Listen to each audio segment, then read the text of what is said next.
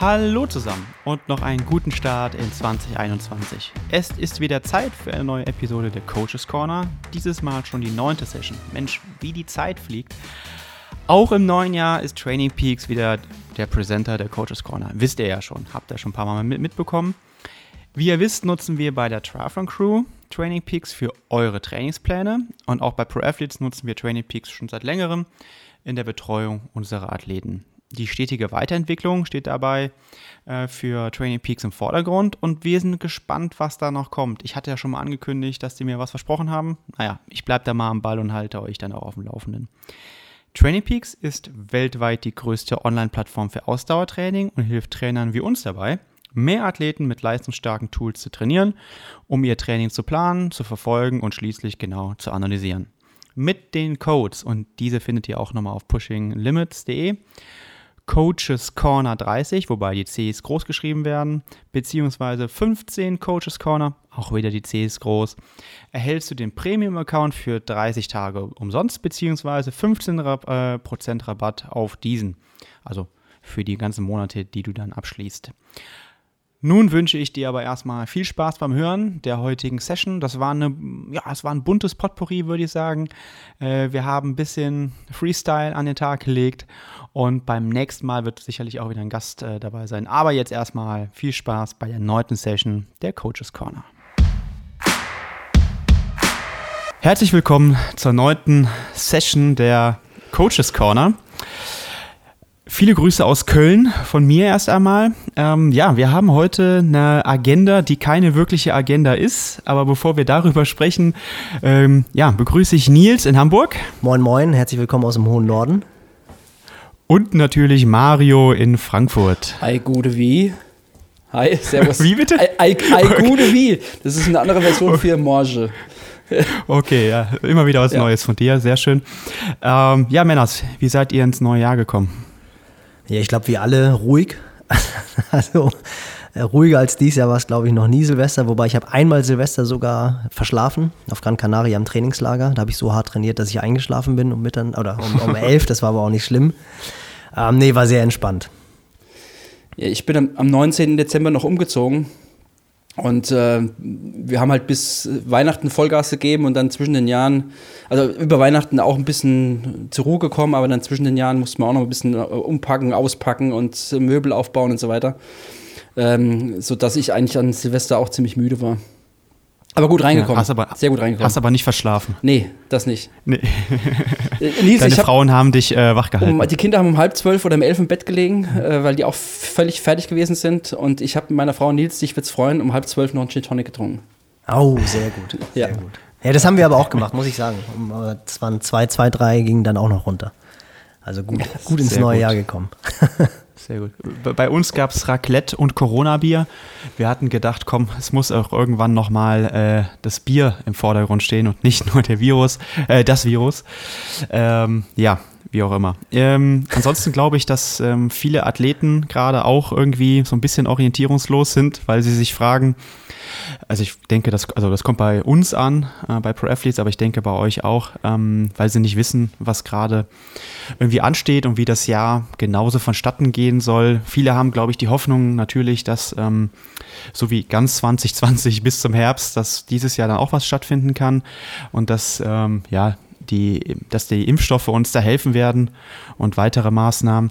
Ja, wie, wie kommuniziert ihr das gerade mit euren Athleten? Was sind eure Erkenntnisse aus dem letzten Jahr und ähm, ja, welche Gespräche führt ihr da? Weil ich glaube, das ist, es kann anderen Trainern vielleicht in der Kommunikation helfen, aber natürlich auch Athleten, die uns zuhören.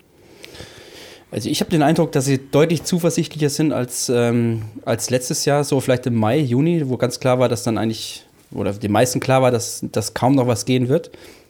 Aber jetzt dieses Jahr sind sie schon auch deutlich zuversichtlicher.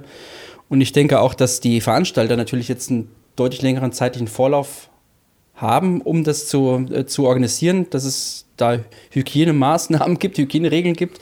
Ähm, furchtbares Wort, aber, aber so ist es nun mal.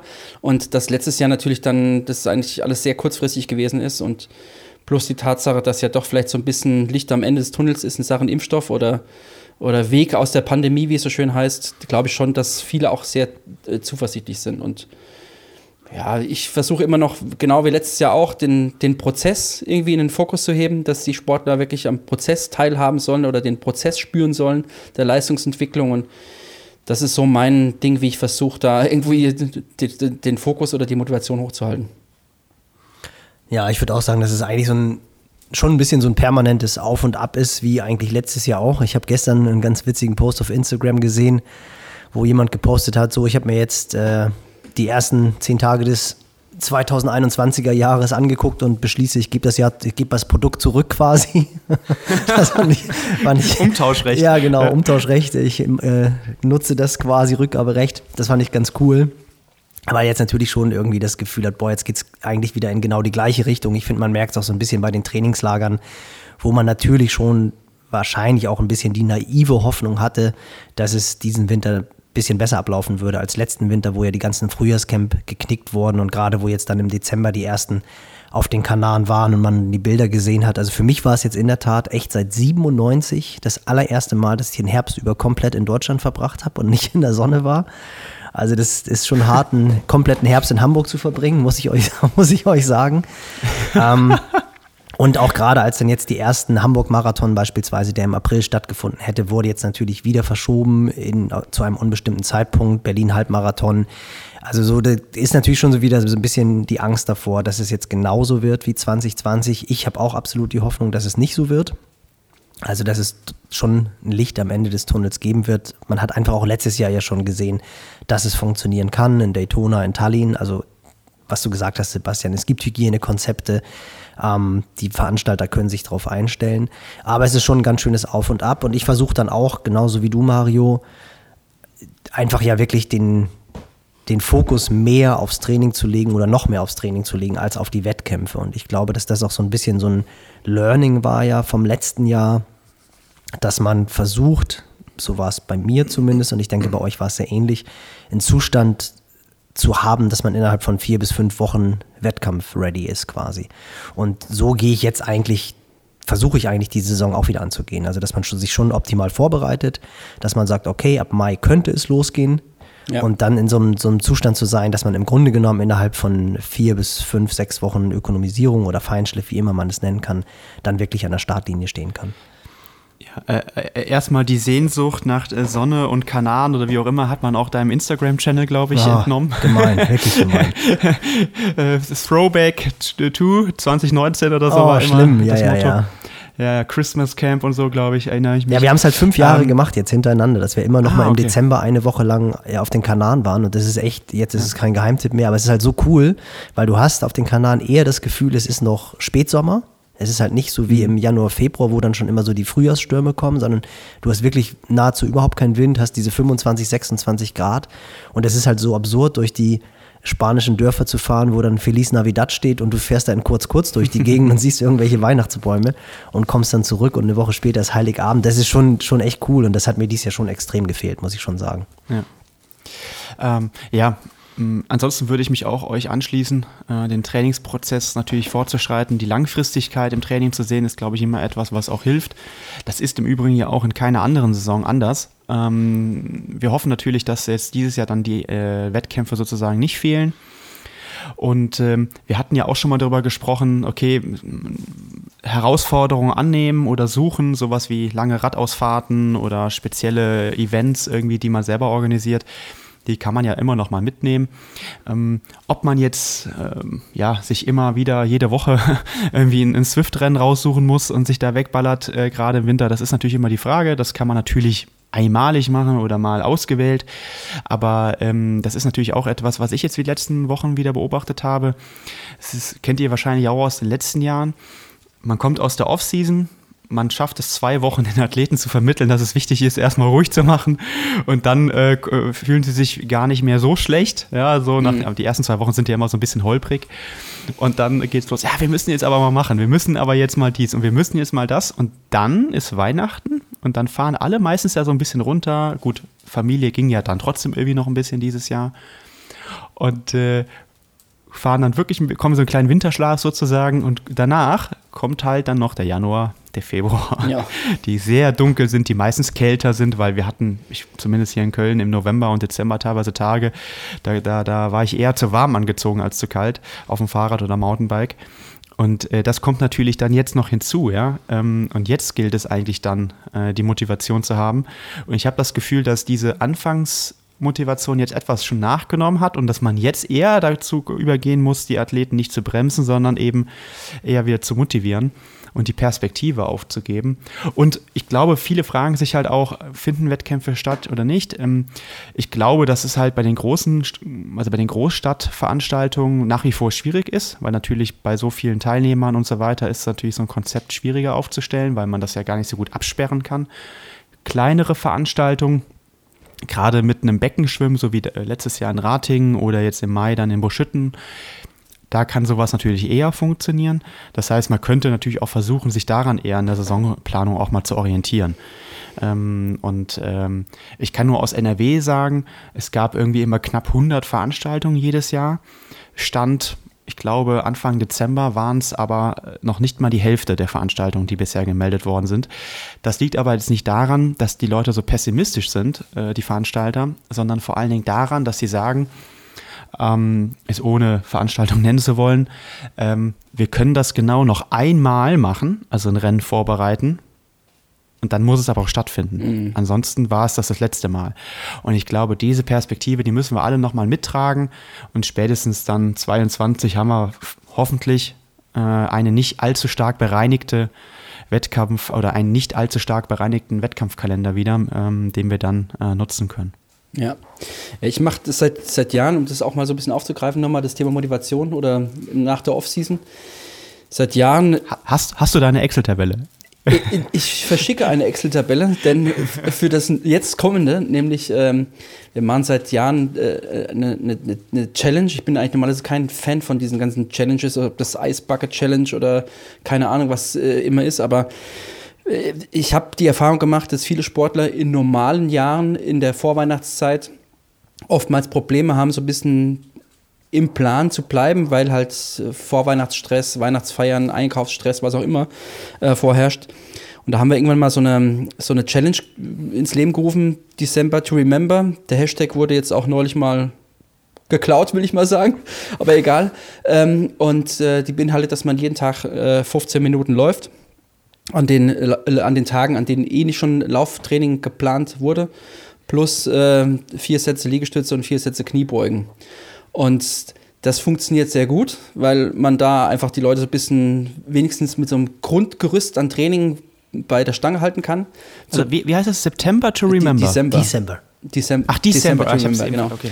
Und ähm, das ist das eine. Und zum anderen, für die, die so ein bisschen orthopädisch weniger stabil sind, sag ich mal, ist es eigentlich gar nicht schlecht, so, eine, so ein Streak-Running zu machen. Es gibt auch unterschiedliche Meinungen mit Sicherheit dazu. Ich habe sehr gute Erfahrungen gemacht, ähm, dass sich das äh, Laufen dadurch ein bisschen ver verbessert. Und genau jetzt ist diese Challenge natürlich mit dem neuen Jahr ähm, äh, vorüber. Und ähm, jetzt kommt die Frage, ja, wie kann ich denn das jetzt aufrechthalten? Wie kann ich denn jetzt da weitermachen? Kann ich jetzt jeden Tag äh, weiterlaufen oder kann ich jeden Tag äh, Liegestütze machen und sonst irgendwas? Ähm, da muss man sie jetzt vielleicht so ein bisschen eher einbremsen, damit das eben nicht überhand nimmt, das Ganze. Das ist ein, eine Sache, die, die nicht so ganz leicht ist momentan. Ähm, aber ich bin, ich kenne das aus den Fitnessstudios von früher. Zum 1. Januar hin ein Riesenhype. Die Studios bis und das Dach gefüllt mit Menschen. Ähm, ja, auf jeden Fall. Wundert man sich immer. Und es, man konnte es wirklich im, im Wochenverlauf äh, ganz gut beobachten. So bis Ende Januar war das der Fall. Und dann so Mitte Februar war schon wieder ein normales äh, Niveau an, an, angehalten. Und ich bin eher der Meinung, dass man die Motivation möglichst konstant hält und nicht irgendwie an bestimmten Terminen in der Regel das Ganze festmacht, sprich jetzt mit, mit, dem, der, mit dem Stichtag 1. Januar, sondern irgendwie versucht, das ganzjährig hinzubekommen. Das ist manchmal nicht so schwer, äh, nicht so leicht. Ähm, aber das muss man halt eben als Trainer, glaube ich, schon ganz gut äh, so auf, der, äh, auf, auf dem Schirm haben, dass es da immer wieder so Kick-Off-Termine gibt. Man sieht das zum Beispiel nach Hawaii. Wenn Hawaii Ironman gewesen ist, da, die Woche danach auf Strava, das explodiert regelrecht Strava, weil da, die, da werden auf einmal 30 Stunden im Oktober trainiert von den daheimgebliebenen. Und genauso sieht man das eigentlich auch im Anfang Januar immer. Und da muss man vielleicht so ein bisschen auch mal auf die Bremse treten und auch mal sagen, okay, man kann ja verschiedene Stellschrauben drehen, man kann auch optimieren oder neue Dinge ins Training implementieren, aber es muss alles mit Bedacht sein und nicht unbedingt irgendwie jetzt äh, blind alles irgendwie machen, weil man jetzt denkt, ich muss morgens Yoga machen und muss Achtsamkeitstraining machen und noch Atemtraining machen und mir, keine Ahnung, den, noch zwei Finger in die Nase stecken oder sowas dabei, weil es irgendwie das Atmen verbessern wird oder sonst irgendwas. Ähm, Wenn es nur die Nase ist, ist es doch okay. ja, ja, aber ihr wisst, was ich, was ich meine. Man, man, muss da schon irgendwie auch ein bisschen sensibilisieren dafür, dass so ein Prozess ja irgendwie äh, graduell gesteigert vonstatten geht und nicht irgendwie von heute auf morgen alles komplett umgeworfen wird. Das ist, glaube ich, echt ein großes Problem, weil dann einfach zu viele Reize stattfinden und ähm, das hält drei, vier Wochen an die Motivation und dann, ach nö, jetzt lasse ich es mal sein irgendwie. Und äh, ich bin eher nach dem Prinzip, steht der Tropfen hüllt den Stein, nach dem Prinzip unterwegs und versuche Dinge halt ganzjährig irgendwie äh, zu implementieren. Äh, bevor Nils, wenn ich ja ganz, bevor du was sagst, äh, ganz kurz reingrätschen kann, das ist ja etwas, was wir auch letztens im Podcast bei, bei Push Limits besprochen hatten. Das ist, ähm, da haben wir ja auch diese Challenges und es ist irgendwie so, ähm, ich glaube, das ist, da ist auch jeder ein bisschen anders. Also ich glaube, ich brauche, es braucht, es gibt Leute, die brauchen monatlich irgendwie eine Herausforderung, ein, ein Ziel, vielleicht sogar einen Termin, um sich da zu motivieren. Und, und dann gibt es eben Leute, die sehen den, den Trainingsprozess, die Trainingsplanung, äh, den Weg zum Wettkampf auch schon als Challenge an. Also ich meine, das ist ja auch etwas. Das ganze so, Leben ist so ein Challenge. Vorbe also ja, aber jetzt, ja. Äh, genau, aber ist nur auf den Sport bezogen, eine Vorbereitung auf einen Ironman, wenn das keine Challenge ist, äh, dann weiß ich es eben auch nicht. Und es ist halt auch die, eine Challenge, kontinuierlich am Ball zu bleiben. Ähm, aber natürlich, ähm, man muss da auch auf unterschiedliche Athleten unterschiedlich eingehen. Ähm, es gibt ja genauso Athleten, die bitten einen, äh, für vier Wochen den Plan zu schreiben, weil sie diese Planungssicherheit brauchen. Mhm. Und dann gibt es äh, Athleten, die sagen, du, wenn ich morgen, äh, wenn ich weiß, was ich morgen früh trainieren muss, dann reicht mir ja. das. Ähm, und ich glaube, das ist halt auch immer die Herausforderung. Aber natürlich trotzdem ist es, liegt es in der Verantwortung eines Trainers, ähm, diesen Prozess ähm, ja, verantwortungsvoll ähm, ja, zu begleiten. Ähm, weil natürlich, sagen wir mal, durch, durch ähm, kontinuierliches Training, äh, wie du gerade auch schon gesagt hast, bei diesem, bei diesem Laufstreak ein Verletzungsrisiko deutlich minimiert ist, als wenn man starke Schwankungen im Trainingsprozess hat. Das ist ja auch eine wichtige Verantwortung, äh, die wir ja auch schon häufiger hier betont haben. Ah, so, sorry, Nils. Nee, ist, also ich finde es, was auch ergänzend zu dem, was du eben gesagt hast, da sieht man halt auch mal wieder, wie wichtig im, im Leben generell und im Sport noch viel mehr die Ziele sind, dass das letztendlich echt immer so die, die Motivation ist, dass man ein Ziel vor Augen hat wo man hinarbeitet. Und das ist ja, glaube ich, auch ein ganz großer Fehler oder Verbesserungspotenzial bei vielen Dingen, dass man mehr oder weniger ziellos durch die Gegend fährt. Äh, nicht nur im Sport, sondern auch in anderen Bereichen. Und dadurch dann halt auch so ein bisschen planlos und halt orientierungslos hin und her schlittert, wohingegen, wenn man halt ein Ziel hat, dann weiß man ganz genau, okay, wo will ich jetzt hin, was mache ich? Und das hilft dann halt eine Planungssicherheit zu finden. Und das wird, glaube ich, schon dieses Jahr wieder so ein bisschen erschwert. Ich merke zum Beispiel auch, dass es wirklich eine Herausforderung ist, auch im, im Training Load, um auch mal so ein bisschen spezifischer zu werden, dass das Schwimmen wegfällt, weil ich finde es sehr mhm. interessant, würde mich auch mal interessieren, wie das bei euch sind, die Erfahrungen, dass ich schon merke, dass die Athleten jetzt auch und nicht, weil ich den, den Workload in den anderen beiden Disziplinen jetzt irgendwie extrem angehoben habe, sondern ich glaube, weil wirklich der positive Effekt des Schwimmtrainings, nämlich diese einmal diese regenerative, nenne ich es jetzt einfach mal, dieser regenerative Faktor des Schwimmens, diese weiche Belastung nach einem harten Laufen beispielsweise ins Wasser zu springen und nochmal den Körper zu lockern, das fällt wirklich, wirklich merklich weg, finde ich. Also ich habe schon Athleten, wo ich merke, dass die Hüfte ein Punkt ist, die mehr wehtut als in den Jahren davor.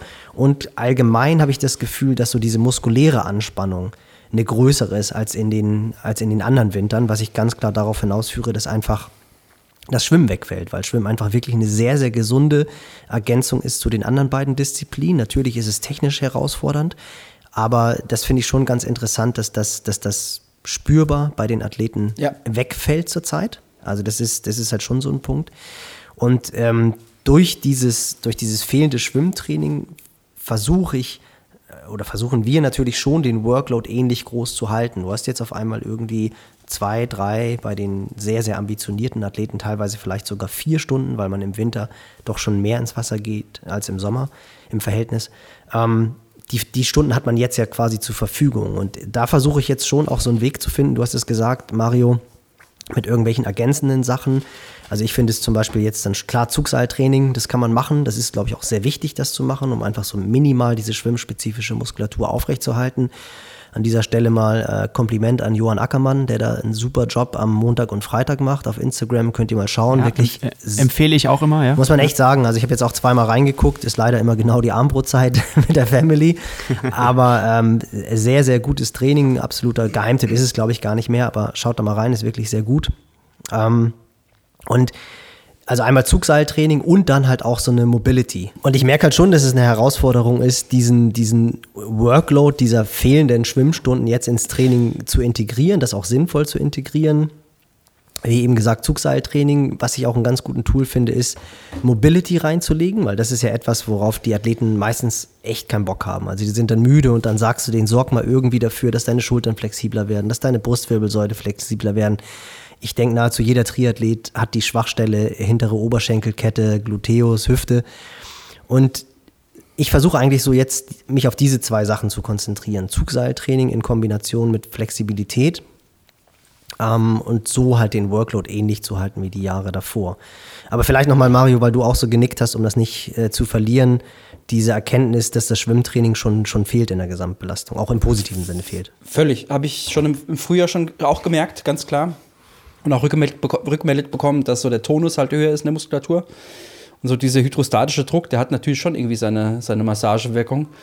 Ähm, und wenn der halt wegfällt beim, beim Schwimmen oder durch das fehlende Schwimmen, das hat natürlich schon ja, auch einen Einfluss auf die, ich nenne es mal Muskelqualität. Und das, das habe ich auf jeden Fall schon gemerkt. Das war auch so für mich ein Learning aus, äh, aus Lockdown 1 oder Shutdown 1, besser gesagt. Und ähm, aber auch das Zugseil definitiv was bringen kann, wenn es gut eingesetzt ist. Oder auch einige haben sich einen Vasa-Trainer äh, besorgt und sind auf dem Vasa-Trainer unterwegs. Die Hessen ähm, wieder, Geld spielt keine Rolle. Einfach raus, damit die Frankfurter. Äh, äh, ja, klar, logisch. Nein, äh, das hat, das hat auf jeden Fall funktioniert und äh, ich denke, man, man kann da mit Sicherheit ein bisschen was, was äh, aufrechthalten. Auf der anderen Seite ist es natürlich extrem öde und extrem langweilig, so ein Zugseiltraining zu machen. Ähm, da muss man auch aufpassen, dass man die Sportler vielleicht nicht unterwegs verliert, weil es dann doch irgendwie eher so ja, spaßbefreites Training ist. Und Spaß ist ja schon ein wichtiger motivi motivierender Faktor. Und wenn der Spaß wegfällt, dann machst du es halt eben nicht mehr. Also Sollte eigentlich bei allen Amateurathleten der Hauptantrieb sein, finde ich. Ja, ja, ja, natürlich. Und da, da, also deswegen muss man vielleicht ein kleines, kleines bisschen aufpassen. Ich versuche es wirklich auf ein Mindestmaß zu reduzieren, vielleicht zwei oder höchstens dreimal die Woche, äh, ja, und dann auch mit 20 Minuten, 25 Minuten zu deckeln. Ähm, und da jetzt nicht irgendwie jeden Tag äh, Zugseiltraining zu machen, weil ich glaube einfach, dass, dass man da jemanden auch mental auf jeden Fall verbrennen kann. Ja. Also äh, ich weiß es nicht, wir hatten ja eben so ein bisschen technische Probleme, ob das jetzt noch hier rübergekommen ist, aber wer da Inspiration braucht, der kann auf Instagram bei Schwimmcoach, äh, das ist Johann Ackermann, nachgucken, montags, freitags, 18 Uhr, Nils. 18.30 glaube ich. Äh, 18.30 ich weiß auch nicht, also ihr findet das auf jeden Fall ähm, sehr, sehr gut angeleitet, auch ein bisschen kreativ gelöst mit einem guten Warm-up und Cooldown. Ähm, mal ein bisschen Werbung hier für einen Kumpel aus Köln äh, kann man ja auch mal machen. Ja, deswegen, also äh, ich, ich habe es ja angesprochen als erster, weil es jetzt wirklich gut ist. Ja. Also ich meine, es gibt einfach wirklich ja. viele, die dies machen und ähm, ich will das auch gar nicht bewerten, aber ich habe es mir, wie gesagt, zweimal angeschaut und muss echt sagen, dass, dass Joe da gute Arbeit leistet. Also macht echt Spaß. Joe. Johann, macht echt Spaß da reinzugucken. Aber Johnny, Johnny, Johnny heißt. Aber ich, ich muss jetzt auch noch mal irgendwie jemanden loben und zwar äh, Sebastian und Nick mit, äh, mit dem Zugseil-Video auf TCC. Ja? Ja, das ist, fand ich okay. ziemlich, ziemlich gut und das ist eines der Videos, was ich immer wieder auch mal verschickt habe, wenn es darum geht, hey, ich habe oh, überhaupt keine Dank. Ahnung, was, äh, was Zugseiltraining überhaupt ist oder wie das aussieht. Also klar gibt es auch ein PDF, was ich mal erstellt habe, aber Video ist dann doch, doch manchmal ein bisschen, bisschen hilfreicher und das ist immer ein Link, den ich dann gerne verschicke an der Stelle. Also auch hier, Vielen Dank dafür. Gibt es ja, genau. gibt's ja. ja interessanterweise auch, auch wenig Gutes. Ne? Also ich, ich weiß noch, ich habe da beim letzten Lockdown so ein bisschen geschaut und es gibt wirklich wenig qualitativ gute Zugseilvideos, wo man einfach die Bewegung gut sieht. Also muss das finde ich auch, finde ich spannend. Ja, also und ich möchte auch sagen, das Video ist weit vor, vor Corona entstanden. Ähm, das wurde mir damals mal gefragt und haben es dann so in dem Kontext, äh, als wir da bei uns gedreht haben mit äh, Krafttraining und so weiter, glaube ich, auch aufgenommen. Hat sich ja auch angeboten und ähm, ja, wir haben ja auch einen Vasa-Trainer, den haben wir, glaube ich, auch in dem Video integriert. Das ist schon so lange her, dass ich es gar nicht mehr richtig ich weiß. Nicht, ne? Nee, nee, nee. oder glaube ich kurz angesprochen zumindest. Ähm, ja, also vielen Dank dafür und ähm, ja, könnt, können wir ja vielleicht auch hier drunter unter dem Video verlinken, da könnt ihr auch nochmal reingucken. Ähm, und ansonsten, ich finde es spannend, dass ihr das sagt, weil das Feedback habe ich noch gar nicht bekommen. Ähm, also, dass das dass, äh, einen Unterschied macht und, und lockert und so weiter. Muss ich vielleicht mal anders nochmal nachfragen. Ähm, gut, die Profis, das muss man ja sagen, konnten fast durchgängig ja. auch schwimmen. Das, das, das kommt noch hinzu. In Hamburg nicht. Äh, äh, das stimmt, ja. Active, stimmt. Active ich, City, Active City Hamburg sich vor ein paar Jahren noch für ja. Olympia beworben. Und sie ja, kriegen es ja, nicht hin, dass, die, und ich glaube, es gibt zwei Profiathleten in Hamburg. Ähm, mhm. es gibt ein Becken, Olympiastützpunkt, Dulsbergbad. Es ist unfassbar. Es ist wirklich, ich rauf mir die Haare. Ich habe stundenlang schon mit, mit den Chefs vom, vom Bederland telefoniert. Die kriegen es auf gut Deutsch nicht geschissen, für zwei Athleten Bahn zu organisieren und nennen sich Active City. Das ist eine absolute Frechheit, also unglaublich. Also, ab, aber, und das ist vielleicht auch, äh, vielleicht mal jetzt springen wir ein bisschen, aber das, das kann man ruhig auch mal ansprechen, so ein bisschen das Problem wieder im Triathlon äh, und, und der Profilizenz im Triathlon. Weil, ich kenne ja die Argumentation aus Hamburg, unter, also ein Aspekt davon war, dass man den Profi-Status darüber erklärt hat, dass man mindestens 50 Prozent seines Einkommens über den Sport finanzieren muss. Und bei dem Athleten, den ich betreue, ist das nicht der Fall. Bei, bei dem Athleten, äh, den ich betreue, ist es der Fall. Und trotzdem klappt es ja. nicht. Also das ist, das ist und, also okay. um das mal zusammenzufassen, ja. es liegt daran, dass die, die ich, die Leiterin des Olympiastützpunkts keinen Bock darauf hat, Bahn abzugeben. Und das, das ist schon, okay. das ist schon wirklich, also da, da rauft man sich schon die Haare, finde ich. Ja. Bei zwei Leuten. Und das ist, ja, ja, und, und das äh, sorgt natürlich auch dafür, dass wir da jetzt nicht unbedingt in diesem Jahr da eine Chancengleichheit haben. Wenn dann jemand schon seit, ich weiß nicht, einem halben Jahr dann nicht geschwommen ist oder so, dann, wenn es dann mal soweit ist, es wird ja jetzt sich nicht ändern in den nächsten Wochen und Monaten. Ähm, ja, und deshalb, also Zugseil finde ich auch in Ordnung. Ansonsten auch nach wie vor die Empfehlung, das haben wir, glaube ich, auch damals ausgesprochen, wenn ich mich richtig erinnere, dass man natürlich jetzt nicht versucht, den fehlenden Work, äh, Workload durch Rad und Laufen zu ersetzen, weil das ist man vermutlich nicht gewohnt. Klar, jetzt über das letzte Dreivierteljahr, muss man ja schon sagen, hat man sicherlich, sicherlich auch da ein bisschen mehr entwickelt. Ne? Also das habe ich dann auch schon versucht, gerade was Radfahren und vielleicht kürzere Einheiten, die man hinzufügt, äh, insgesamt den Workload da ein bisschen zu erhöhen. Ähm, was mir aber auch auffällt, ist, dass die Athleten durchaus im Laufen und Radfahren ähm, bessere Regeneration oder schnellere Regeneration zeigen, weil sie zentral nervös nicht ganz so ermüdet sind, weil das Schwimmen natürlich ähm, aufgrund der motorischen Anforderungen sicherlich da auch nochmal mehr ermüdet und durch die Thermoregulation als vielleicht die beiden anderen Sportarten ähm, in der Regel. Ähm, also wenn man da regelmäßig HRV misst und so weiter, sehe ich da schon durchaus Veränderungen, die ich äh, ja im Gegensatz zu vorher. Ja, ja, das ist ein Aspekt, den man mit Sicherheit betrachten, betrachten kann. Von, von der Warte her, es kommt, glaube ich, immer darauf an, was du natürlich auch für, einen, für einen Athletentypus da vor dir hast, ob du jetzt einen Profi hast oder jemand, der eh als Age-Grupper völlig gestresst ist oder so, wenn er ins Wasser, Wasser steigen muss, ähm, weil er einfach nicht ja. schwimmen kann und eher aktives Ertrinken. Aktives ja. Ertrinken betreibt, genau, das wollte ich auch gerade sagen. Ähm, ich glaube, da muss man schon auch nochmal differenzieren. Ähm, Fakt ist, ich meine, wir sind im Triathlon, das ist ein Zusammenspiel von drei Disziplinen. Wenn eine wegfällt, dann ist vielleicht dieses ganze Zusammenspiel auch so ein bisschen, so ein bisschen gefährdet. Und ich sehe halt immer auf jeden Fall auch einen Benefit vom Schwimmen fürs Laufen. Das klingt paradox, aber so in Sachen Zwerchfell, das sehe ich immer ganz klar, wenn das Zwerchfell gut gekräftigt ist durch, durch entsprechendes Ausatmen oder Atmen generell gegen den erhöhten Widerstand, sprich Wasser, dass das Zwerchfell einfach kräftig ist und ich sehe das, vielleicht, ja, vielleicht ist es ein bisschen Kaffeesatzleserei, aber wenn ich mir Files angucke und sehe, dass da einige Laufmetriken sich verschlechtern aufgrund des fehlenden Schwimmens, dann hat das mit Sicherheit schon irgendwie auch was damit zu tun, dass das Zwerchfell einfach schwächer wird. Ähm, so leide ich mir das zumindest her. Äh, vielleicht äh, sagt ihr aber auch beide, der Schmidt-Wending, der hat sie nicht alle, dann ist es auch in Ordnung für mich, aber, aber das ist, äh, könnte ein Argument sein pro Schwimmen, dass man auch generell das Schwimmen einfach wirklich auch ein bisschen den Fokus hebt und nicht einfach sagt, okay, es ist notwendiges Übel und ich muss es halt machen, weil es halt zum Triathlon dazugehört, aber eigentlich will ich es gar nicht machen. Ähm, ich, ich sehe das auf jeden Fall, dass es da einen Zusammenhang gibt. Ja, ich Wie auch immer geartet. Also ich finde, es sind zwei Aspekte bei dem fehlenden Schwimmtraining. Also das eine, was ich ganz positiv finde, ist, dass du gerade bei denen, wie habt ihr es genannt, aktives Ertrinken oder passives Ertrinken. Ja. Also bei denen, wo Schwimmen, sagen wir es mal so, eher die, die Hassdisziplin ist, die eigentlich keine Lust haben ins Wasser. Da habe ich wirklich viele, die sagen, boah, mir fehlt das total. Also gerade jetzt irgendwie, dadurch, dass es in den ersten Wochen der Saison ja ging, Oktober, November. Und dann hat es bei einigen schon wieder so ein bisschen geflutscht. Die hatten schon wieder ein Wassergefühl, es hat Spaß gemacht.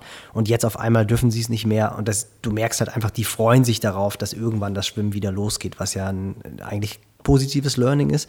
Und was du eben angesprochen hast, Mario, ich glaube, dass es generell auch einfach im November, Dezember, das hatten wir ja auch in den vergangenen Podcasts schon öfter mal angesprochen, einfach ein super Tool ist, wenn man aus der Offseason kommt, um den Motor hochzubringen. Du kannst halt relativ problemlos sofort intensiv schwimmen, 50er, 100er, ohne dass es einen, einen muskulären Stress verursacht, im Sinne von, dass dir die Beine wehtun. Du kannst aber natürlich nicht nach drei, vier, fünf Wochen wenig laufen die Jungs gleich 10 mal 200 und Mädels auf die Bahn schicken. Da, da fliegen, fliegt der Körper halt auseinander.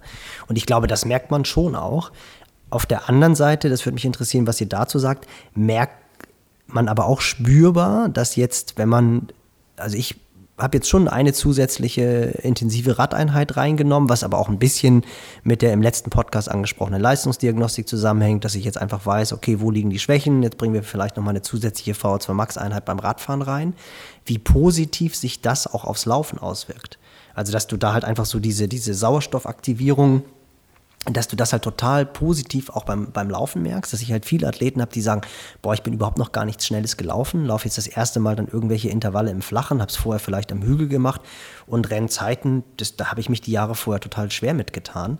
Und ich finde, dass so dieser Lockdown und dieses Verzichten aufs Schwimmen und dieses Jonglieren der Disziplin auch zeigt, diesen Cross-Effekt, was wir natürlich schon oft angesprochen haben, aber wie positiv sich einfach die anderen Disziplinen, wenn man es richtig plant, auch auf die anderen Disziplinen auswirkt. Also wie man halt einfach auch, wenn man mal verletzt ist beim Laufen, wirklich den Mut haben kann, zu sagen, ich gehe da jetzt kein Risiko ein, sondern fokussiere mich wirklich mal mehr aufs Radfahren und werde feststellen, dass ich danach einfach, was, was die reine Motorleistung habe, gar nichts verloren habe. Ja, ich meine, am Ende des Tages ist es eine Ausdauersportart, die wir da betreiben. Und äh, die grundsätzlichen kardiopulmonalen Voraussetzungen, ähm, die über, lassen sich ja auf alle Disziplinen übertragen. Und ähm, das, das, ich glaube, das ist immer etwas, ähm, was man nochmal beachten sollte, also aus einer physiologischen Betrachtungsweise. Im Schwimmen kann man das natürlich nicht immer so übertragen, weil es halt ja, sehr viele Widerstände dort gibt und der Wirkungsgrad derart gering ist im Vergleich zu den anderen Sportarbeiten, anderen Sportarten, wo er ja auch schon nicht so optimal ist, äh, um ehrlich zu sein. Äh, ich meine, da reden wir ja auch beim Radfahren nur von 25 Prozent. Das ist ja im Grunde, wenn man sich das mal überlegt, äh, ja, gar nicht so toll. Mhm. Ähm, und, äh, aber natürlich, ja. Ähm, das, das kann auf jeden Fall eine Stellschraube sein, an der man arbeiten kann, die sich dann eben auch aufs Laufen übertragen lässt, weil, also im Gegensatz jetzt zu Radfahrern, das wäre ja immer jetzt das Gegenbeispiel, ne? wenn die sind ja, haben ja einen riesen Motor, können es aber nicht umsetzen im, im Laufen meistens, ähm, weil sie eben nicht muskulär vorbereitet sind und das ist bei uns Triathleten natürlich nicht der Fall, weil äh, Triathleten an sich ja dann trotzdem noch laufen. Ähm, und wenn dann aber eben die Motorik auf einen guten Motor trifft, dann hast du natürlich tolle Voraussetzungen, die du abrufen kannst. Und ähm, also ähm, ich habe auch, glaube ich, schon mal einem anderen, an anderer Stelle erzählt, dass ich meine erste richtige 10 Kilometer Bestzeit, äh, ich glaube 32, 48 oder so, bin ich ähm, nach einer Laufpause von, glaube ich, knapp 10 Wochen gelaufen. Äh, habe da aber, äh, glaube ich, dreimal in der Woche äh, im Schnitt fast äh, auf dem Fahrrad wirklich ja, Programm gehabt. Jetzt nicht immer nur Hit, aber auf jeden Fall mal Intervalle gemacht. Ähm, und äh, kam dann wieder, habe dann zwei fl flottere Läufe gemacht, einfach nur, äh, weil der Wettkampf anstand, um die Muskulatur ein bisschen vorzubereiten und dann ging's. Und ich hatte plötzlich Kapazitäten, von denen ich vorher geträumt habe. Und ähm, ja, ich glaube, das ist etwas, was man immer wieder beobachten kann. Und was uns, und das ist ja auch ein Learning für die Zukunft, dass man noch mehr drüber nachdenkt. Äh, das hat ja, glaube ich, äh, Dennis äh, in der letzten Folge auch gesagt, dass es ein Triathlon-Sportart ist, in der wir verschiedene Sportarten miteinander kombinieren müssen ja. und nicht einzeln trainieren müssen. Zum Thema Transfereffekte gibt es auch einen schönen Artikel von Alan, heißt er Cousins oder Cousins oder ich weiß nicht, wie es ausgesprochen wird, C-O-U-Z-I-N-S. C-O-U-S-I-N-S, genau. Genau. Cousins würde ich sagen, oder? Cousins, glaube ich, oder so, ja. Cousins, wie auch immer. Ähm, Aber ähm, da gibt es einen schönen Artikel zu dem Thema Transfereffekte und genau das, was du angesprochen hast, Kardiopulmonal, ist es letztendlich wurscht, was du, was du trainierst. Äh, Hauptsache, das kommt an irgendwo im Körper. Und ich sage auch immer auf die Frage, ja, mit welchem, weil ich manchmal reinschreibe, jetzt am Wochenende äh, draußen Mountainbike fahren und äh, einige sagen, oh, ich will jetzt nicht, was soll ich ansonsten für Sportgerät wählen? Da sage ich, ist am Ende in der aktuellen Jahreszeit vollkommen wurscht. Du kannst ja auch ein, ein Mietrad von der Deutschen Bahn leihen und fährst, fährst damit, weil letztendlich ist es eigentlich, eigentlich, ich sag mal, aus kardiopulmonaler Sicht ja vollkommen wurscht, auf was für ein Sportgerät du das machst. Ähm, Klar hat es dann natürlich keine äh, Sitzpositionsspezifität oder so, aber, aber ähm, zum aktuellen, aktuellen Jahreszeitpunkt könnte man das rein theoretisch machen. Ich glaube, dass ja auch Langlauf machen und Skitouren ja, absolut. Äh, und so weiter. Absolut. Also Skitouren, äh, halt, äh, ich meine, das äh, sieht man ja jetzt auch am Team Bora. Ähm, da haben sie ja jetzt auch quasi, ich weiß nicht, ob das genau so heißt, ich bin da nicht so im, äh, in der Sportart drin, aber sie haben ja jetzt einen ähm, ja, Skitourer, nenne ich das jetzt mal. Ich, ich weiß nicht, ob Alpinist, ich bin mir nicht ja. ganz sicher, ob das so heißt. Anton Palzer. Äh, ja, ja.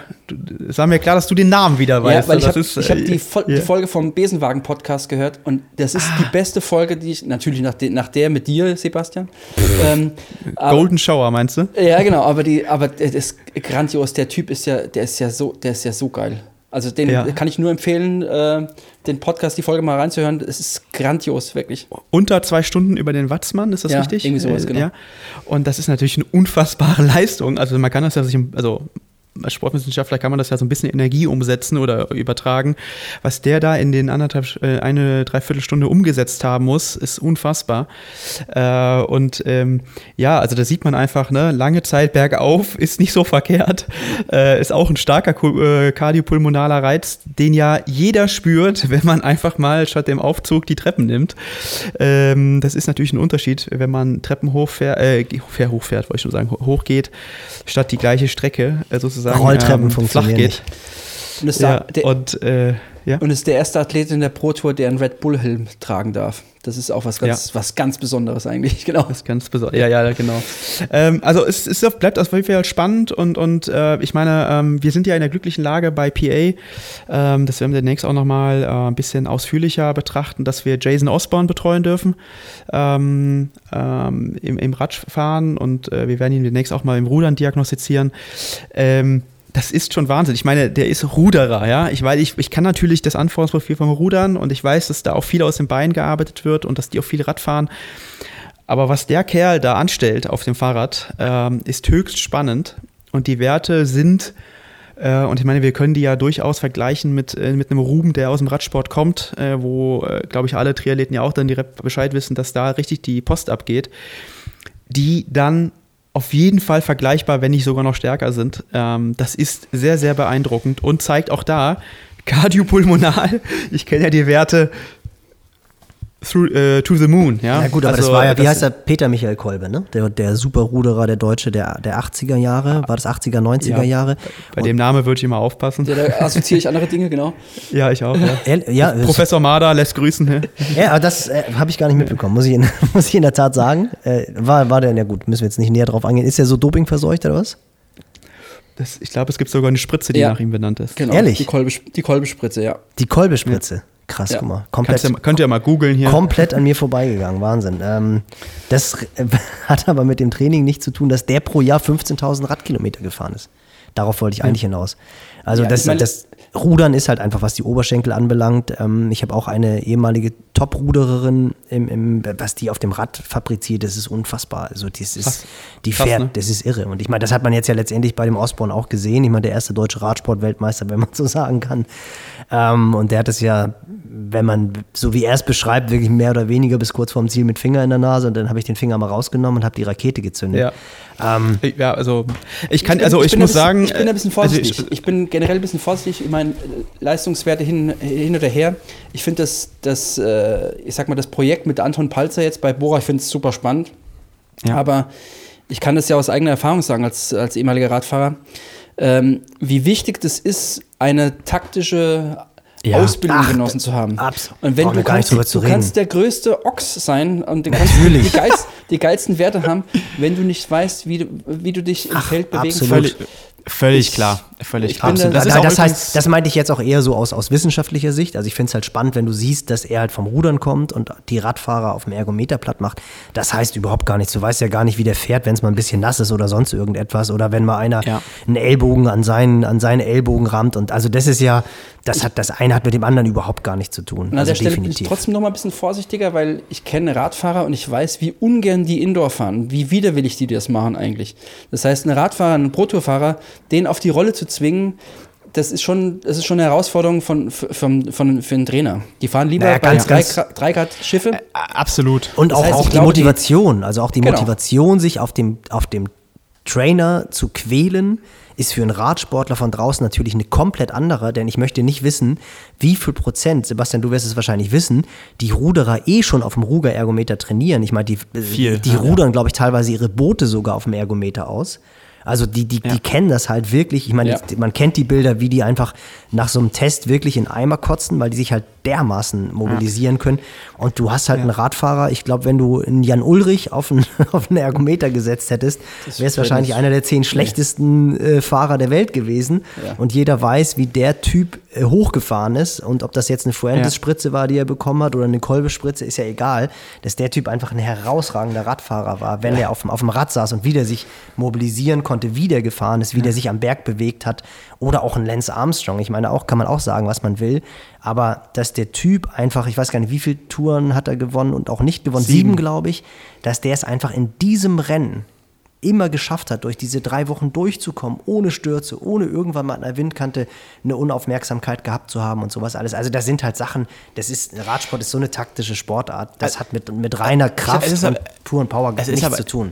völlig klar. Und das ist ja auch der, der, der, der Prozess, den jetzt Bohrer auch mit diesen, wenn ich das richtig verstanden habe, mit diesen Athleten durchlaufen muss und auch möchte. Und das ist ja auch geplant, dass sie halt sagen, so Moment, ähm, wir, wir haben trotzdem jetzt mal nach physiologischen Talenten sozusagen gesucht, so Ja. nenne ich das jetzt Ja. mal. Ähm, und äh, wir versuchen denen jetzt äh, Radsport beizubringen sozusagen. Nichts anderes hat ja auch ein Roglic hinter sich und der gewinnt eine Vuelta. So, also es ist ja lernbar. Also ich kenne ja auch genug Radsportler und dieses, diese Argumente kenne ich, aber das schließt ja nichts aus. Und äh, das heißt es aber auch nicht, dass es jeder schafft, der viel physiologisches Talent mit sich bringt, aber es ist lernbar. Ansonsten wäre das ja nicht möglich gewesen. Also du musst jetzt nicht, seitdem du zwölf Jahre alt bist, Fahrrad fahren ähm, in Rennen, um den Radsport zu kennen. Also das Nee, würde ich, nee, ne, und, und äh, sorry, dann, äh, weil das, da hatte ich auch gewisse Diskussionen drüber mit verschiedenen Personen. Ähm, es ist auch nochmal ein Riesenunterschied, ob du auf KT-Niveau kleinere, unkontrolliertere Rennen fährst oder World Tour, wo quasi mehr oder weniger, jetzt bitte, ich vereinfache jetzt hier sehr stark, ähm, bis zum letzten Anstieg kontrolliert gefahren wird und dann äh, fährt dann aber Ineos auch nochmal kontrolliert rein und dann ab der Hälfte geht die Luzi richtig los und am Ende wird dann um die Schwelle gefahren und wer das länger kann. Also starke Vereinfachung, Ja, ja. wirklich. Äh, ja. Nee, nee, äh, äh, ich finde es ich find's ja auch extrem spannend und ich finde es auch super mutig von, von, von Bora, dass sie den, den Weg da gehen wollen.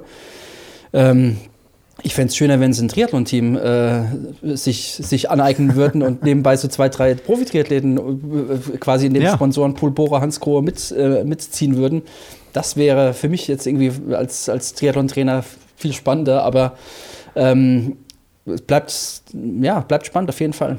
Aber wir Aber sind gab es ja schon mal, Ist ein Bundesliga. ganz, ist ein ganz guter, äh, ist ein ganz guter, äh, ganz guter Link quasi zu, zu einer Idee, die ich vorher schon hatte, weil wir ja dieses, dieses Transferverhalten vom Trainer raus auf die Straße hängt ja auch zum Teil auch gerade beim Triathlon ganz stark mit, mit äh, der Position zusammen. Und ich finde, das ist auch so ein Learning aus dem, aus dem vergangenen Jahr. Ich glaube, dass, das könnt ihr alle unterschreiben, dass die Triathleten im vergangenen Jahr so viel Kilometer auf dem Straßenrad unterwegs waren wie wahrscheinlich noch nie zuvor, gerade im Verhältnis. Also es wurde ja wirklich sehr wenig auf dem, auf dem Wettkampfrad, auf dem Zeitfahrrad letztes Jahr trainiert. Sebastian, du sagst nee Ja. eher? Sebastian, du schüttelst den Kopf? Ja, ich habe das schon durchaus beachtet. Also wir hatten auch, ja, wir hatten auch äh, versucht, dort äh, gewisse Ziele ähm, zu verfolgen und auch aerodynamisch nochmal zu arbeiten. Es, die, das, die Bahn war ja auch mal auf in Bütgen. Ähm, da waren wir dann ja auch mal. Ähm, also durchaus haben wir da auch versucht, ähm, also das habe ich nicht aus den Augen verloren, sagen wir es Nee, mal so. das, also das würde ich auch nicht sagen. Also schon auch, gerade auch, weil man ich, halt- aber ich, ihr wisst, was ich meine. Also ich glaube schon, dass letztes Jahr einfach sehr, sehr viele Kilometer, mehr Kilometer auf dem Rennrad absolviert Ja. wurden als auf dem TT, weil halt einfach die Notwendigkeit Klar. nicht da war, weil man wahrscheinlich auch mehr in der Gruppe gefahren ist oder sonst irgendetwas. Und das ist zum Beispiel etwas, wo ich jetzt auch merke, dass die Athleten gefühlt teilweise so ein bisschen diesen, diesen Fokus auch verlieren. Also, dass sie halt sagen, "Hm, muss ich denn jetzt wirklich auf dem TT die Intervalle fahren? Und ähm, ist ja eh fraglich, ob Wettkämpfe da sind oder Wettkämpfe kommen, wo ich halt schon dann auch sage, Leute, fahrt bitte, es müssen jetzt nicht irgendwie die Rönnestad-Intervalle in Aeroposition gefahren werden. Aber versucht trotzdem mal wirklich viele Kilometer drin auf der Zeitfahrposition zu sammeln und versucht das Ganze nicht zu vernachlässigen.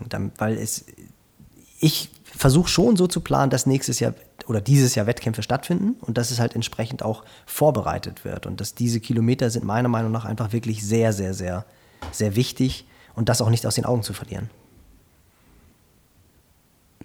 Oder wie seht ihr das? Ich Ja, bin der Meinung, also ich- dass der ich- Mix, der Mix ja, ist entscheidend. Also ich, ich bin kein, äh, keiner, der jetzt nur Indoor-Training propagiert zu einem, zum aktuellen Jahreszeitpunkt, sondern ich finde auch gerade, wenn du mal einen Triathleten um die Kurven fahren siehst, dann weißt du, dass er ein Defizit hat in der Regel in Sachen Handling-Skills.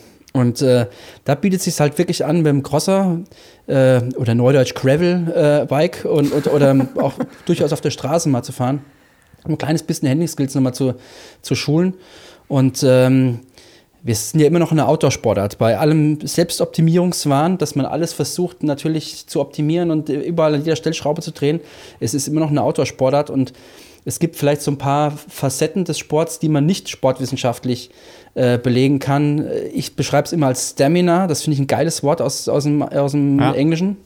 Und das kann man eben ja. nur trainieren, wenn man sich halt auch mal mit den mit den äh, ja, widrigen Witterungsbedingungen draußen auch mal durchaus auseinandersetzt. Und deswegen versuche ich immer einen, einen Mix hinzubekommen. Ich bin aber auch völlig deiner Meinung, äh, Nils, dass man da auf dem TT-Bike natürlich schon auch spezifisch trainieren sollte, ganzjährig idealerweise, um halt die Position auch hinzu, hinzubekommen. Und ich denke auch, die Absatzzahlen oder die Verkaufszahlen von den diversen Rädern dieses Jahr haben ganz klar gezeigt, dass äh, wenig äh, Zeitfahrräder, also, äh, wenig auf dem Zeitfahrrad gekauft wurde, weil die Zeitfahrräder, die sind auch erhält- erhältlich und Gravelbikes und, äh, und Straßenräder, Rennräder, die sind fast nicht mehr so erhältlich, weil die alle abge abverkauft wurden.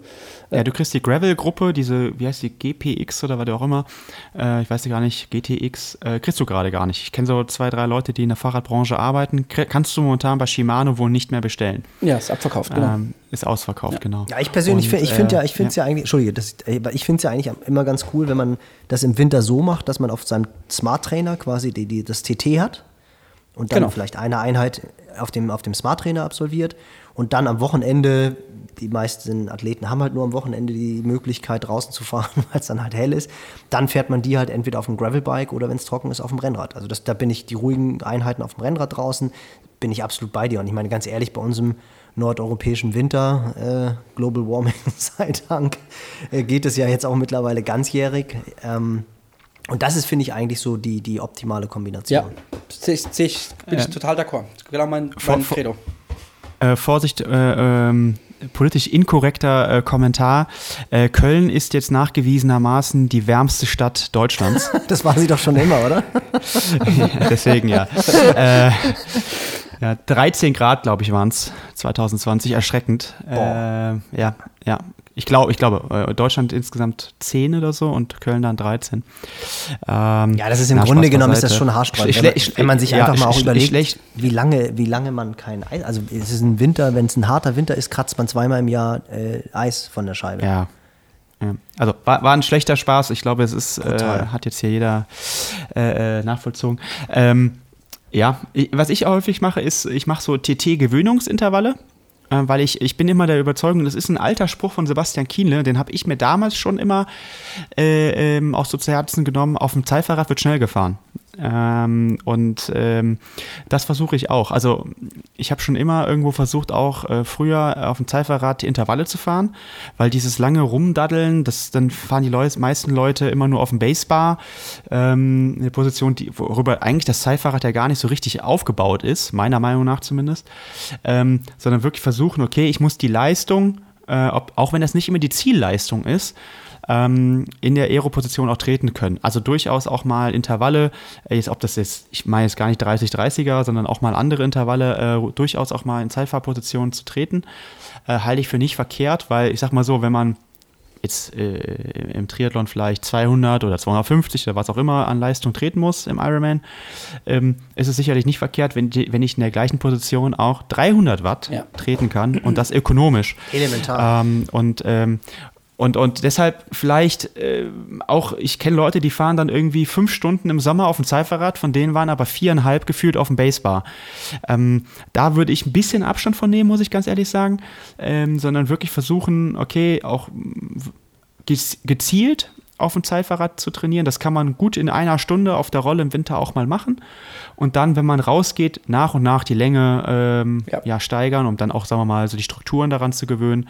Äh, und häufig, also seitdem ich das mache, sagen die Athleten auch, boah, geil, ne, ich konnte 300, 350 oder 400 Watt oder was auch immer in Aero-Position gut treten. Und wenn ich jetzt meine Zielpace fahren muss, ist es für mich sehr, sehr ja. entspannt. Ähm, ist, ja schon mal, äh, ja. ist ja schon mal aufgefallen, dass wenn man in den äh, sozialen Medien, sozialen Netz, Netzwerken, wie es immer so schön heißt, ähm, Bilder sieht von Pain Caves, dass dann Leute auf der Rolle fahren und Intervalle fahren, die fahren sie alle auf dem Basebar. Ja. Oder, oder ein Großteil. Also, und das, ja. das finde ich immer, immer schwierig. Und ich, ich bin auch deiner Meinung, wenn es spezifischer wird, dann entsprechend in der Sitzposition, die einen im Wettkampf auch erwartet. Und ansonsten halt eher dann schon auch äh, Rennrad. Also wirklich, ich, ich, ähm, ich weiß jetzt natürlich nicht die genauen Umstände, aber ich weiß noch, vor Ratingen äh, wurde, in, in, in, ich glaube, Simon Henseleit heißt er aus Bayern, ne? äh, Nachwuchsathlet, äh, wurde sehr gehypt, weil er auf Swift sehr, sehr gut Rennen gefahren ist. Also wirklich beeindruckende physiologische Werte, Watt pro Kilogramm. Äh, in Ratingen selber, wie gesagt, ich kenne jetzt die Umstände nicht, äh, ist vielleicht jetzt auch ein bisschen unfair, aber ähm, konnte er leider nicht so performen, wie man das vielleicht sogar erwartet hätte. Ähm, und das kann unter, unter, unter Umständen daran gelegen haben, dass er es eben nicht in Aero-Position so gut treten kann. Ne? Das kann das, ähm, äh, Scott McClymont ist ein paar Wochen später im Weltcup gestartet und ja. ist in Ratingen auch gestartet äh, und hat ja. sich am Mittwoch vorher ein Zeitfahrrad geliehen. Ähm, ja, weil es halt ganz klar. kurzfristig gewesen ist, der ist nie auf dem Zeitfahrrad gefahren. Der, der ist klar, dass da nichts ankommt. Und zum Thema Werte nochmal. Ja. Es ist alles schön gut, Werte zu haben, die durch die Decke gehen, aber ich finde immer noch, derjenige, der, das ist meine Meinung und das ist auch letztendlich am Ende so, ähm, derjenige, der als erster über die Ziellinie läuft, der hat gewonnen und nicht der die geilsten Werte ja, hat. Und absolut. das hat sich irgendwie so in den letzten Jahren so ein bisschen verselbstständigt, dass man sagt, okay, der ist krass, der, der kann am meisten Watt produzieren oder sonst irgendwas. Oder ich sehe auch dann die Swift äh, Triathlon äh, Serie in Deutschland, wo dann Leute vorne sind, die halt, okay, die können halt vielleicht auf der Rolle schnell treten oder hart treten, dann sollen sie halt Rollensport machen, aber kein Triathlon.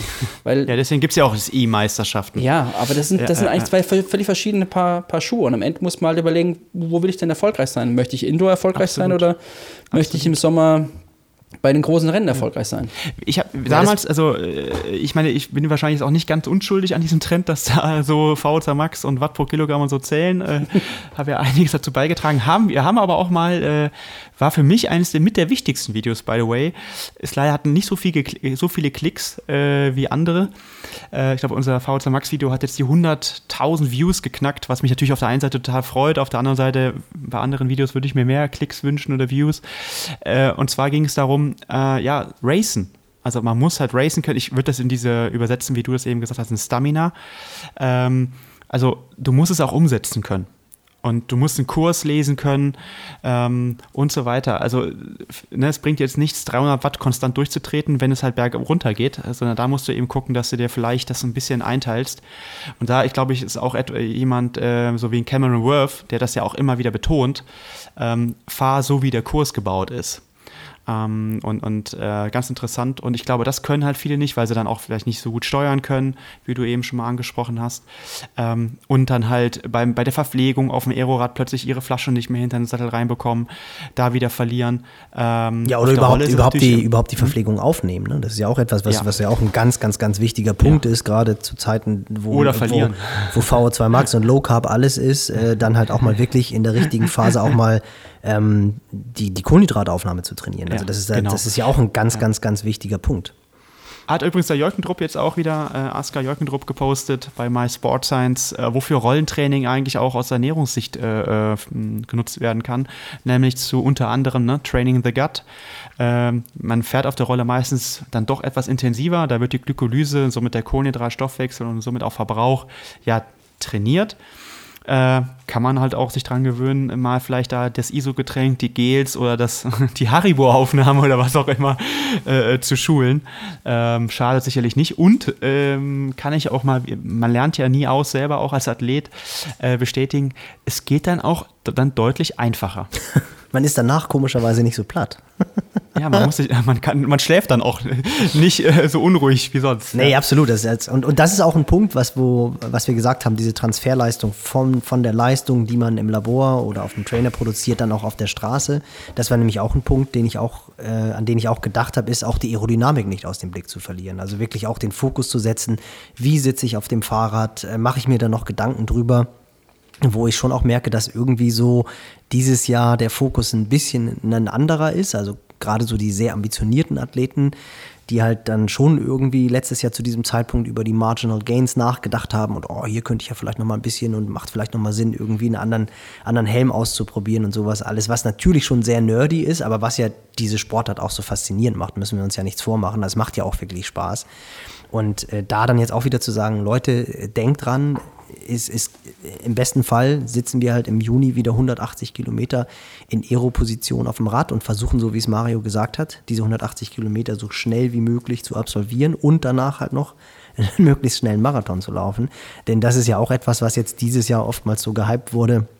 Auch schon im, im Jahr davor, wo dann von irgendwelchen Wunderradfahrern gesprochen wird, die dann aber nicht mal mehr ins Ziel kommen, weil sie, weil sie danach den Marathon nicht zu Ende laufen, wo ich dann auch denke, naja, ich kann mich vielleicht als schnellster Radfahrer auf Hawaii titulieren lassen, wenn ich aber nicht das Ziel erreicht habe, dann bringt mir das als Triathlon-Profi nichts. Also das sind immer so Sachen, es ist halt wirklich letztendlich, und das ist natürlich klar ein bisschen diesem 19er Jahr geschuldet, wo wir keine anderen oder wenig andere Rennen hatten, aber letztendlich ist der Champ derjenige, der als 20er erster... Jahr.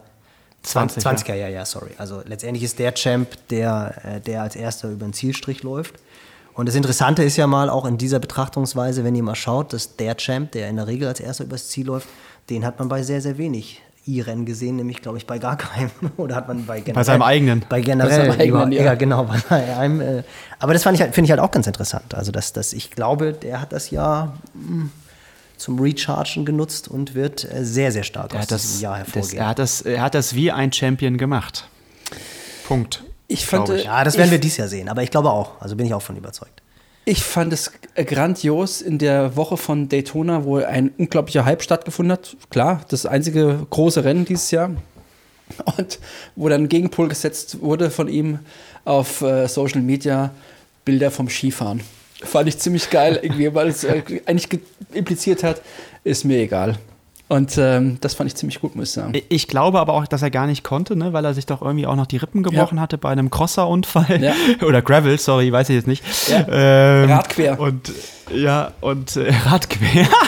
Sehr gut. Ja, zu viel mit ähm, Tilsen. Tilsen und trainiert jetzt zu viel mit ihm, die fliegen andauernd auf die Nase. Und ich finde es unfassbar, dieses Learning, dass du auch nie Schiss bekommst. Also gerade bei Till, ich meine, ich kenne dich ja wirklich persönlich, der gefühlt haut es den alle fünf Wochen vom Fahrrad. Ja. Aber ist ihm ja. egal. Ich baller wieder die nächste Abfahrt wieder mit Vollgas runter. Also äh, Respekt an dieser Stelle, dass da wirklich. Aber, aber, aber, der Kaffee davor und das Eisbad waren im, im, im Bach waren äh, aber das Erlebnis wert. Ja, das, das ist also ja, jetzt im positiven das Sinne. ist ja dann Reha, das sind ja Reha-Gründe wahrscheinlich. Ach, Reha, ja, okay. ja. Also viele Grüße auf jeden Fall jetzt äh, nach Girona hier mal. Nach an Till. Ähm, ich hoffe, die haben jetzt nicht wieder kompletten Lockdown, weiß ich nicht. Ja, ich glaube, es geht Hier in die Richtung. Die ich glaube, es geht in die Richtung, ja.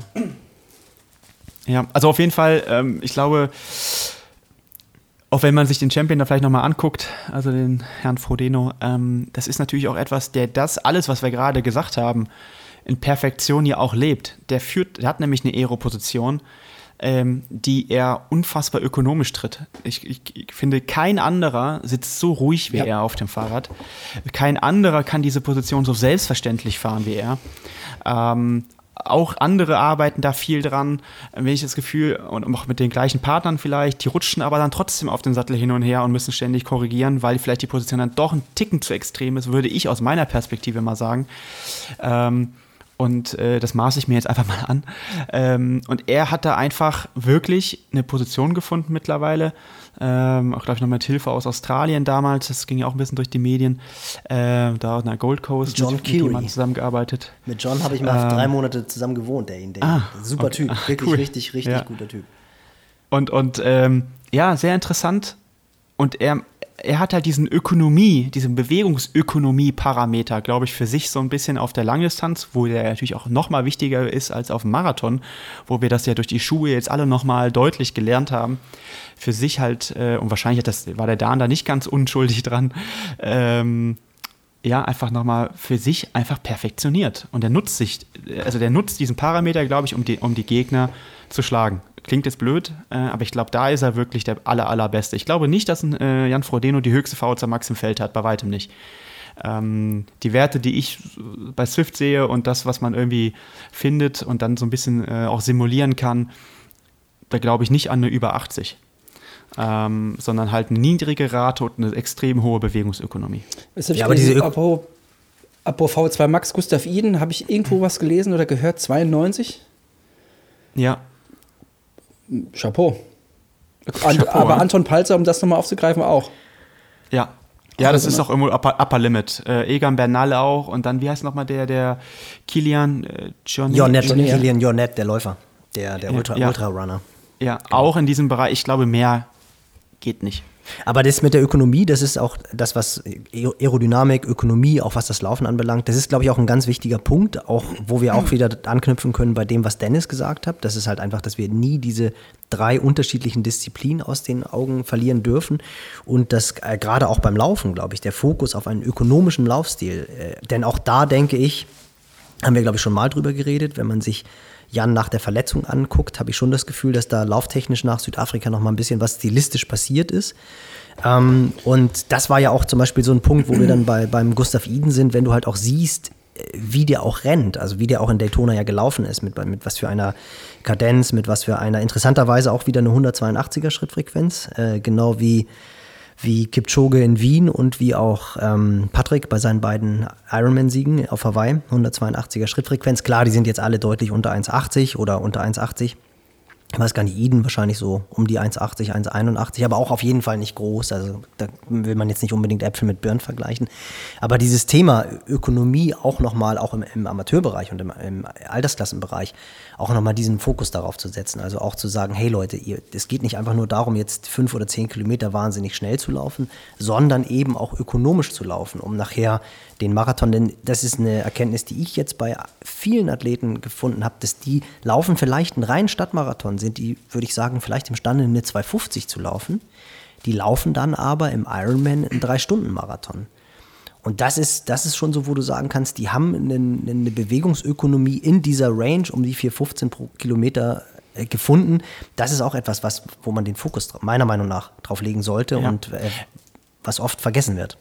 Und vielleicht auch die 5 und 10 als Zwischenziel trotzdem einzubauen. Ja, das, um da sind wir wie wieder bei eben der Zielmotivation, klar, großer Motor, Motivation, Nee, nee, also definitiv, genau, aber, genau. aber trotzdem Ja. auch die Und das ist übrigens- Ökonomie. Das ist ja auch etwas, was, was Mark Allen und Dave Scott immer wieder sagen, dass das damals auf, aufgrund der Saisonplanung noch etwas anders war, dass man quasi mit olympischen Distanzen oder Kurzdistanzen, also ohne Windschatten damals, gab es noch deutlich mehr.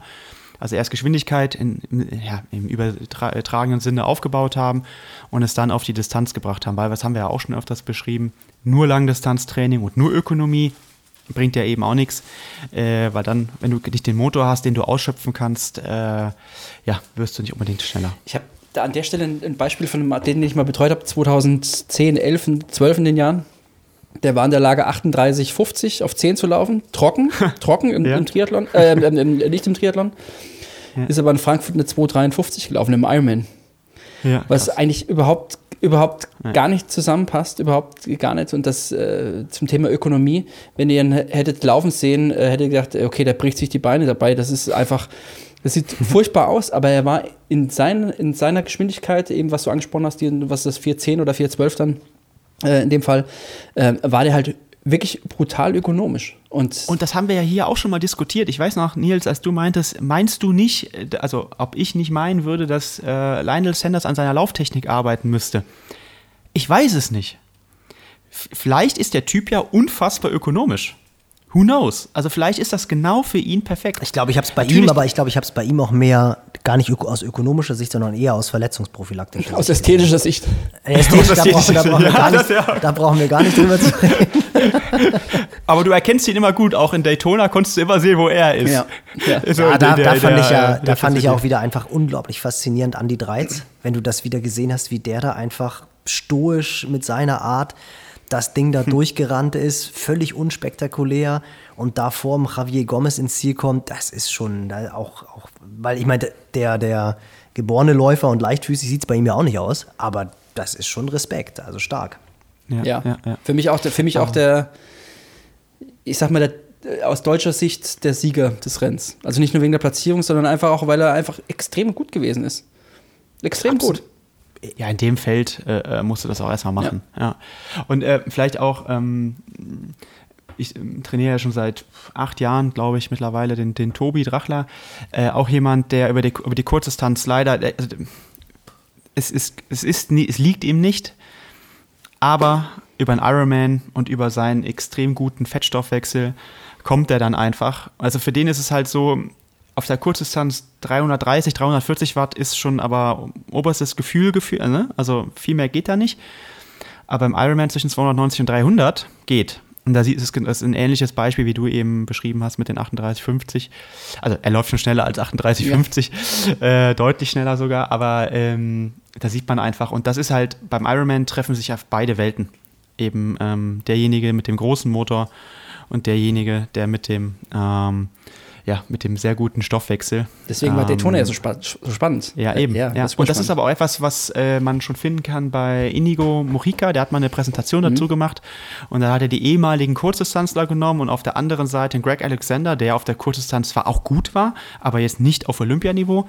Und der, der aber zu dem Zeitpunkt dann, glaube ich, sogar äh, Kursrekordhalter war. Äh, mit 801 oder 803 oder 803, ja, genau, lange Äh, Zeit. die Zeiten kennt immer Nils. Mario die Namen, Nils Nee, die das, Zeiten. das war ja, weil das war, das war ja die Zeit, wo ich noch, wo ich noch mitmischen durfte. Ja. Äh, Und da, Ja, und du selber, Nils, äh, warst ja auch Mr. Laufökonomie schlechthin. Ja, also ich kenne dich aber- ja und äh, ich wusste, wenn ich mit dir vom Fahrrad oder in der Nähe komme, brauche ich gar nicht drüber nachdenken, daran zu kommen. Äh, das, das war, äh, ja, das, das, da hatte ich einen Haken hintergemacht. Aber das also ist, das den ist auch Platz ein- kriege ich nicht. Das ist ein äh, interessanter Punkt, ohne jetzt auf die Schulter zu klopfen, was ich selber aber noch feststelle, wie du dann ja jetzt 2019 nochmal, bin ich an 1,14er Halbmarathon gelaufen und bin Ja, das wirklich, verrückt. bin das, Frechheit. bin das, bin das halt mit wenig Laufkilometern gelaufen. Und, aber ganz ehrlich, das ist ja ein 3,30er Schnitt. Ich glaube, ich wäre die 10 Kilometer maximal 20 Sekunden schneller gelaufen. Da wäre ich vielleicht irgendwie eine 34, 40 gerannt. Da wäre ich, ich glaube, es ist für mich einfacher, einen Marathon im 3,30er Schnitt zu rennen, wenn ich mich darauf vorbereiten würde, als nochmal eine 10 irgendwie in der 33 flach oder 33 hoch, was, früh, was ich früher im Triathlon gerannt bin. Also das ist eben dieses Ökonomie, dass du halt, das ist halt, du hast einen Bereich, der, der fällt dir nicht schwer, aber 10 Sekunden schneller mit 47, das ist dann nahezu unmöglich. Also das ist, und das ist Also ja dieser wir Punkt, was, was wir haben. Also. Ja. Ja, also halten wir mal fest, äh, wenn ihr das alle noch mal sehen wollt, dass der Nils so schnell läuft, kommentiert ihr das einfach hier unter dem Podcast äh, auf pushinglimits.de. Äh, da gibt es ja die Kommentarfunktion. Das wollte ich Nein, übrigens nein, auch noch nein. mal sagen, Ah. weil uns viele Leute fragen, äh, wo man das immer kommentieren kann. Gerne einfach auf der Push Limits Seite unter dem Podcast in die Kommentarfunktion ohne Registrierung einfach äh, reinhauen. Ähm, wir werden informiert oder gucken uns das dann auch an. Und äh, ja, ich glaube, wir müssen langsam zum Schluss kommen. Äh, leider schon wieder. Die Stunde oder die Stunde 15 ist schon wieder schnell vorbeigegangen. Hat mir große Freude bereitet, Jung Männers. Ähm, leider immer noch nicht live, äh, beziehungsweise äh, in, in, ja, wie sagt man? Live in und in unmittelbarer Farbe. Nähe. Wir kriegen es, wir Live und kriegen in es aber, also dieses Jahr kriegen wir es hoffentlich hin. Das ist dann wahrscheinlich das, Hoffentlich. Das Erste, was wir machen nach dem Lockdown, ist, dass wir uns zusammenflacken und Gin Tonic und Das, äh, das Podcast. Erste, was ich mache, ich gehe in eine Kneipe. Wirklich. Nee, das, das erste ist, dass du zum Friseur gehst, hast du doch gesagt, wenn man sich das. Weil wir nehmen ja über Ja. Zoom auf. Also das war. Aber Mario, das haben, das war die ersten Sätze, kurz mal hier, Insights vom Screen, das war das erste, was Sebastian gesagt hat, das erste, was ich gesagt habe, als wir uns eingeschaltet haben. Schmidt-Wendling ist frisch rasiert ins Jahr 2021 gerutscht. Also so gut sah der Kerl lange nicht mehr aus. Das kann nur ein, hera das kann lange nicht mehr, das kann nur ein herausragendes Jahr werden, absolut. Völlig verwahrlost, der Typ, genau. nee, ganz und, im Gegenteil. Äh, Und beim nächsten Mal ähm, dann hoffentlich mit Gast. Wir haben äh, zwei, drei äh, Gäste uns schon für die kommenden Folgen überlegt. Wir haben schon ein paar Namen hier in unserem Pool und unserer WhatsApp-Gruppe und das wird bestimmt spannend. Ähm, ich freue mich jetzt schon drauf und äh, dann würde ich sagen, zumindest mal erstmal Tschüss aus Köln. Tschüss aus Hamburg, aus dem hohen Norden. Und Gude aus Hessen, aus Frankfurt. Ciao, ciao. Ciao, ciao. Ciao.